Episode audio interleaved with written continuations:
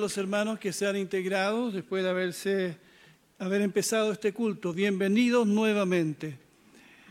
Vamos a comenzar una serie de, de temas sobre, sobre Dios y empezando con esta reflexión que he titulado Conociendo a Dios, conociendo a Dios.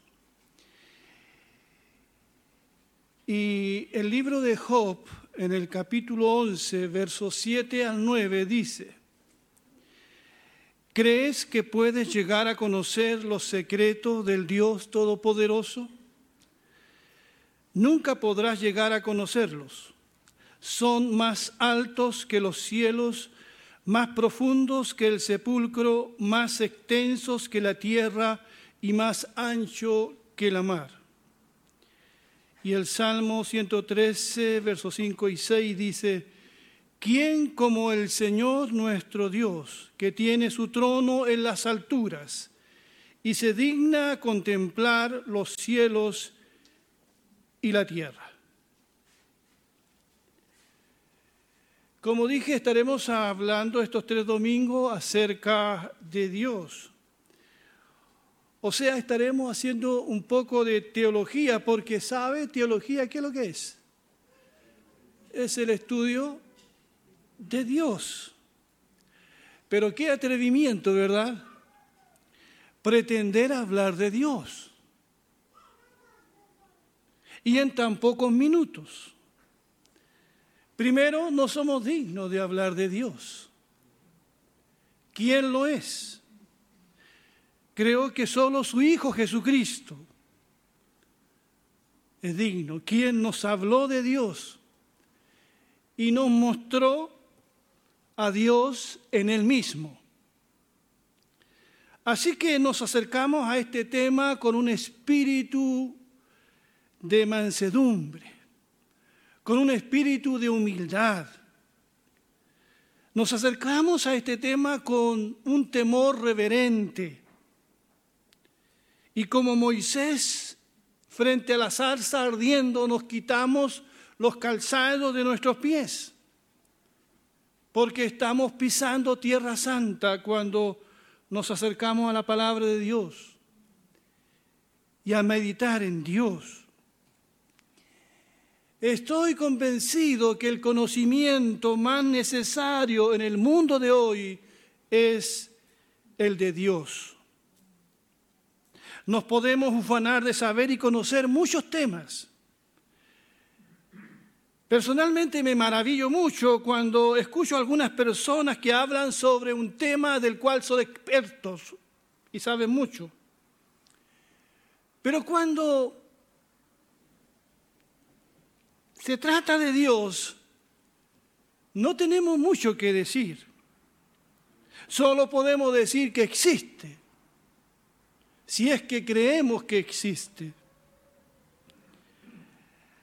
Hace muchos años atrás Dios habló por medio del profeta Jeremías y en el capítulo 9, versos 23 y 24, Él dice, que no se enorgullezca el sabio de ser sabio, ni el poderoso de su poder. Hoy día se jactan mucho de eso ni el rico de su riqueza. Si alguien se quiere enorgullecer, que se enorgullezca de conocerme, dice el Señor, de saber que yo soy el Señor y que actúo en la tierra con amor, justicia y rectitud, porque eso es lo que a mí me agrada. Así que, estimados hermanos y amigos presentes y quienes están allí desde sus hogares, se hace necesario procurar con diligencia, con prontitud el conocimiento más fundamental de la vida, el conocimiento de Dios. Se hace necesario también darlo a conocer, aún en la iglesia, en la iglesia evangélica que ha rebajado a Dios a un simple sirviente es cosa de ver para qué nos acercamos a orar, siempre para pedirle cosas a Dios, porque sencillamente no lo conocemos. Hemos perdido de vista a Dios. No lo conocemos como deberíamos conocerlo. Nos hemos apartado de aquel que es la fuente de la vida, el origen de todas las cosas, aunque Dios no tuvo origen y no tendrá fin. Cuando perdemos de vista a Dios, al Dios de todo el universo, al Dios de la historia, al Dios de la Biblia, trataremos de llenar ese vacío, ¿saben con qué? Con otros ídolos, ídolos de barro, de cartón. Adoraremos cualquier cosa como hoy se hace cuando dejamos fuera al Dios, al único que existe. Empezamos a adorar a hombres, como a líderes políticos, a cualquier criatura empezamos a adorar y no al que debe ser adorado, al Creador. Y eso pasa en todos lados. Hemos hecho ídolos y dioses de todo, de un cuanto hay. Y no solo eso, quisimos, al igual que Satanás, usurpar el lugar de Dios. Por eso allí en Génesis capítulo 3, en el que he conocido pasaje de la escritura, Satanás se acerca a nuestros primeros padres y les pregunta, ¿es verdad que Dios les dijo que no comieran de ningún árbol del jardín? Podemos comer del fruto de todos los árboles, respondió la mujer. Pero en cuanto al fruto del árbol que está en medio del jardín, Dios nos ha dicho, no coman de ese árbol ni lo toquen. De lo contrario, morirán. Pero la serpiente le dijo a la mujer, no es cierto, no van a morir. Dios sabe muy bien que cuando coman de ese árbol se les abrirán los ojos y llegarán y llegarán a ser como Dios, conocedores del bien y del mal. Qué mentira, qué engaño más grande sembró Satanás en el corazón de Adán y Eva, pretender llegar a ser como Dios. Los seres humanos hemos sido creados para llevar la imagen de Dios, no para pretender ser Dios. Fuimos diseñados para reflejar la gloria del Señor pero lo que hemos hecho es quitarle la gloria a Dios. Y se la hemos dado a los hombres. Fuimos creados para adorar a Dios y, terminan, y terminamos adorando lo que no corresponde. Bien dice Pablo a los romanos en el capítulo, capítulo 1, verso 21 al 23. Él dice, es cierto, ellos conocieron a Dios, pero no quisieron adorarlo como Dios ni darle gracias. En cambio, comenzaron a inventar ideas necias sobre Dios. Como resultado, la mente les quedó en oscuridad y confusión afirmaban ser sabios, pero se convirtieron en completos necios. Y en lugar de adorar al Dios inmortal y glorioso, rindieron culto a ídolos que ellos mismos se hicieron, con forma de simples mortales, de aves, de animales, de cuatro patas y de reptiles. Qué triste, ¿verdad? A eso hemos llegado en este tiempo. Así de ciego está el ser humano. Ciego frente a Dios y ciego frente a todo lo que hace. Es el conocimiento de Dios el que nos llevará a adorarlo a Él. No damos gloria a ningún hombre porque sabemos que toda la gloria es para nuestro Dios porque lo hemos conocido a través de su palabra. Dios ha iluminado nuestro entendimiento para saber qué es lo que tenemos que adorar, a quién tenemos que adorar. Por eso, hermanas, hermanos, amigos y amigas que nos están escuchando, se hace muy necesario que meditemos, que meditemos en Dios. Reflexionemos en quién es Él, qué hace, cómo piensa, cuáles son sus atributos. Pensar en Dios es algo muy práctico también, porque nos permite tener fe. El que no conoce a Dios no puede tener fe, no puede moverse en fe. El que no conoce a Dios le teme más a los hombres porque no respeta a Dios. Pero quienes conocieron a Dios en el pasado, quienes lo respetaron, nunca tuvieron miedo y, pudieron actuar y esforzarse en la tarea que tenían por delante. Piense usted, por ejemplo, en Nehemías. ¿Por qué Nehemías acepta el desafío de dejar la comodidad y viajar a una destruida nación y reconstruir los muros? Porque él conocía a Dios.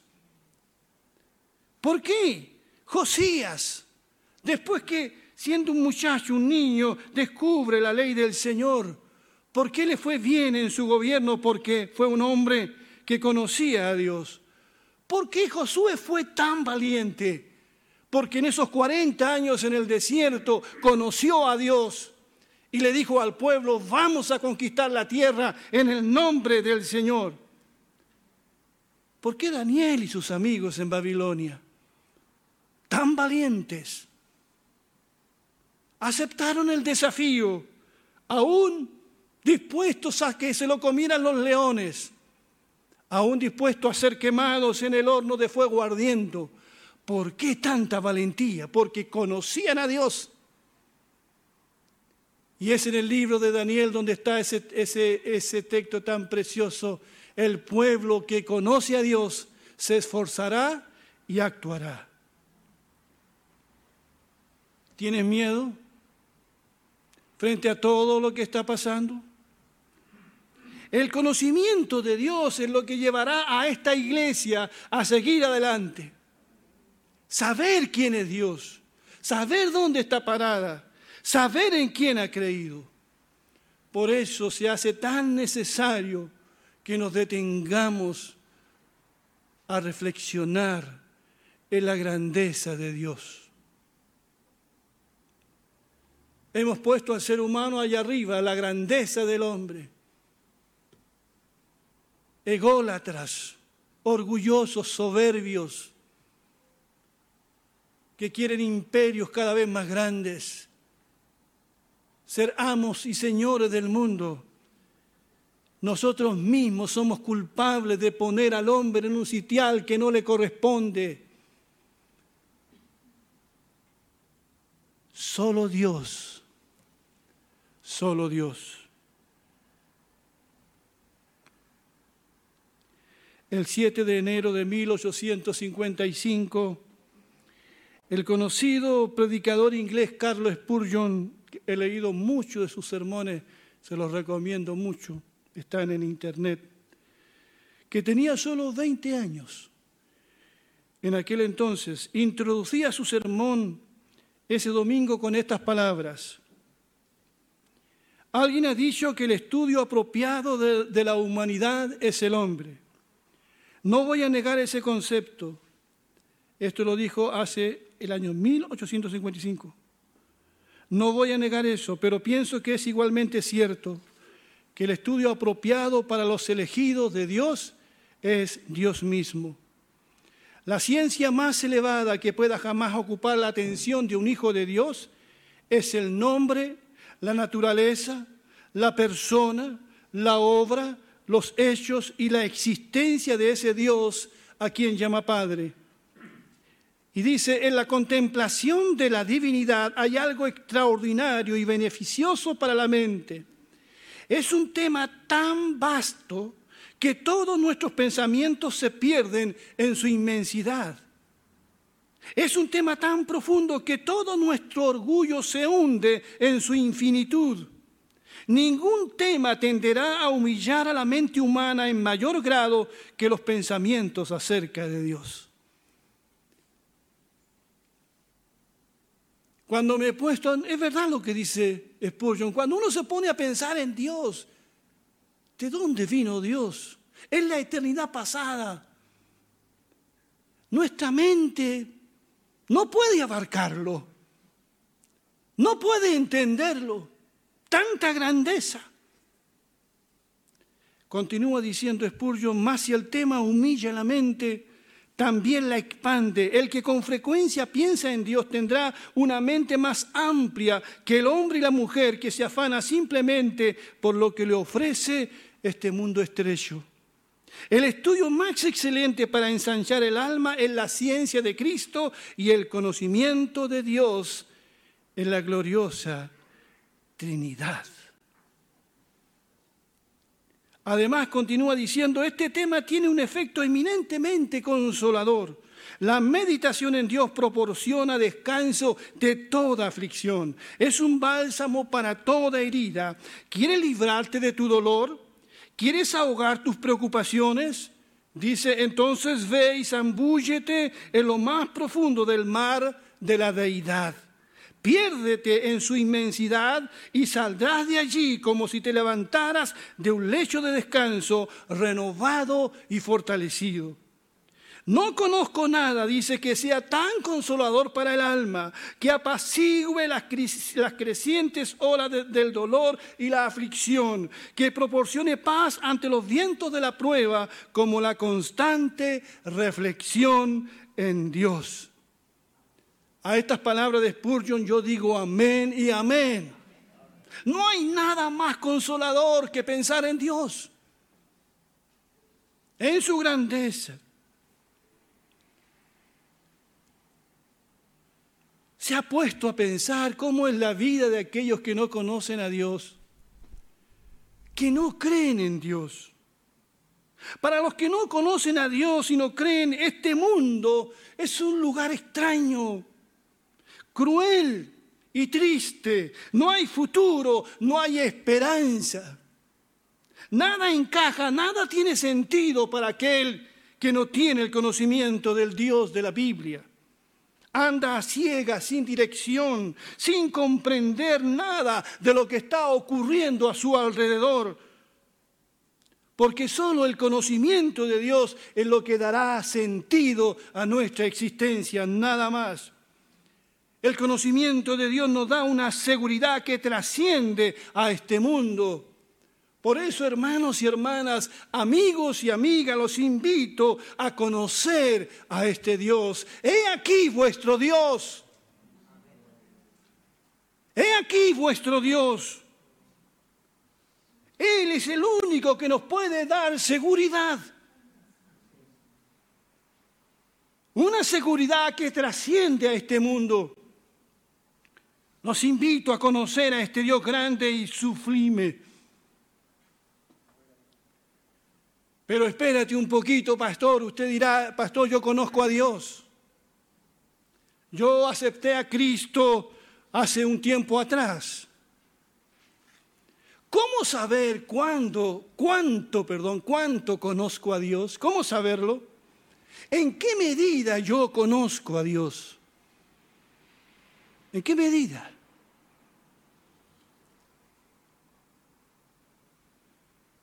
Hagamos un ejercicio mental para saber en qué medida lo conozco. ¿Por qué país hemos estado orando estos días? ¿Por Rumania? ¿Bielorrusia? ¿Rusia? ¿Los países que conforman la OTAN? Si conozco a Dios, ¿por qué? ¿Por qué yo tendría que orar?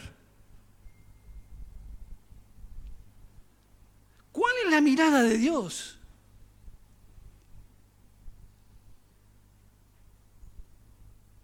Hemos estado orando por Rusia porque para que Dios ponga paz en su corazón. Hay que orar por aquellos que tienen guerra en su corazón. Dios ama a todo el mundo, nunca olviden eso. Dios no solamente ama a una nación, tenemos cristianos en Rusia, tenemos cristianos en Ucrania, tenemos cristianos en todo el mundo. En el conflicto israelí, palestino, con los árabes, muchos cristianos se han abanderado con Israel. Israel, el reloj de Dios, el pueblo de Dios. ¿No amará Dios a los árabes? ¿No amará Dios a los palestinos? ¿Cuál es la mirada de Dios? conocemos a Dios. Un escritor pregunta, ¿quieres saber qué tanto conoces a Dios? Y aunque esto podría sonar subjetivo, dice, revisa tu contentamiento, ya que la medida de nuestro contentamiento es uno de los elementos mediante el cual podemos juzgar si realmente conocemos a Dios. Dicho de otra manera, mientras menos gozo, menos conozco a Dios. ¿Cuál es la fuente de mi gozo? el último equipo que me compré, que da gozo a mi corazón, que llena mi vida realmente.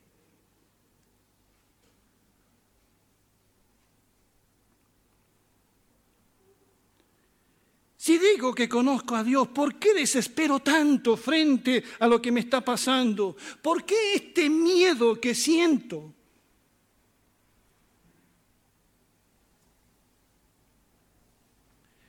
Si conozco a Dios, he de saber que su presencia me acompaña siempre. Aunque ande en valle de sombra de muerte, no temeré mal alguno, porque tú estarás conmigo. Tú estarás conmigo.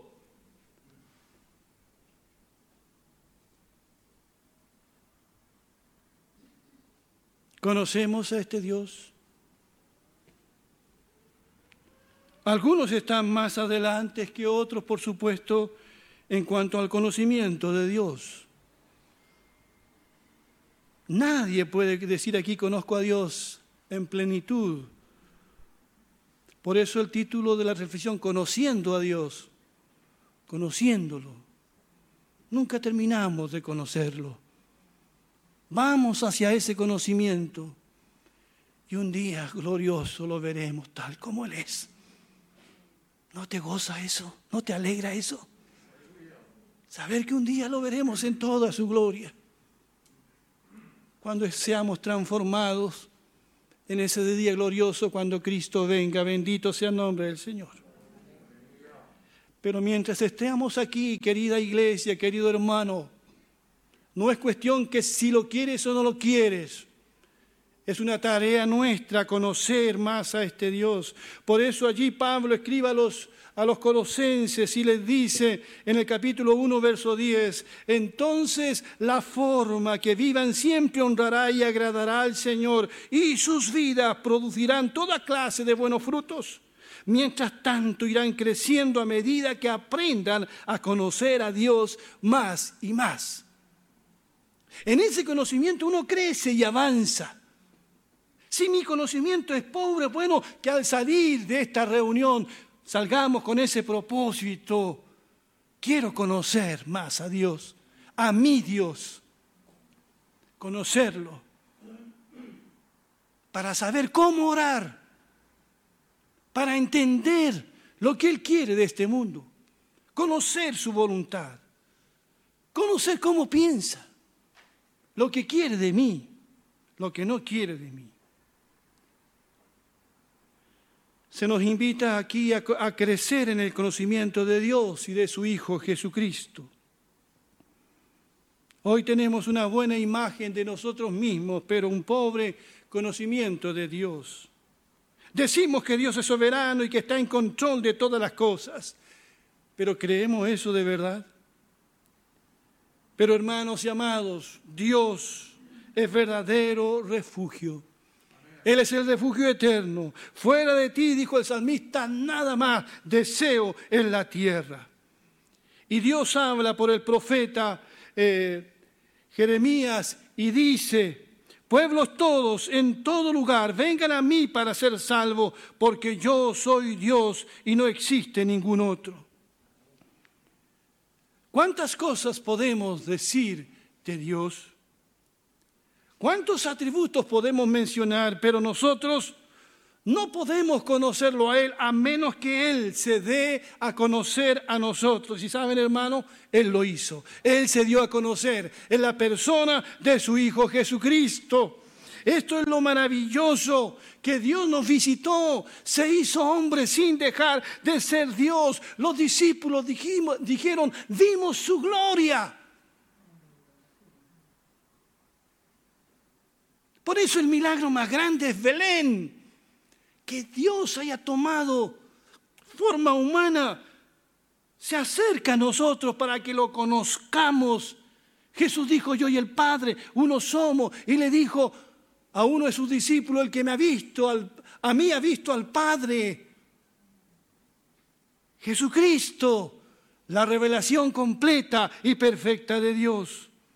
Así que en esta mañana, para terminar, les dejo esa invitación, amada iglesia. Zambullámonos, como dice Spurgeon, en Dios, en la divinidad, y vamos a salir fortalecidos, vamos a salir animados Piensa en Dios todos los días. No te vayas sin leer la palabra tu trabajo. Reflexiona en su grandeza. Revisa los salmos, revisa los profetas. Isaías 40, un pasaje que nos habla de la grandeza de Dios.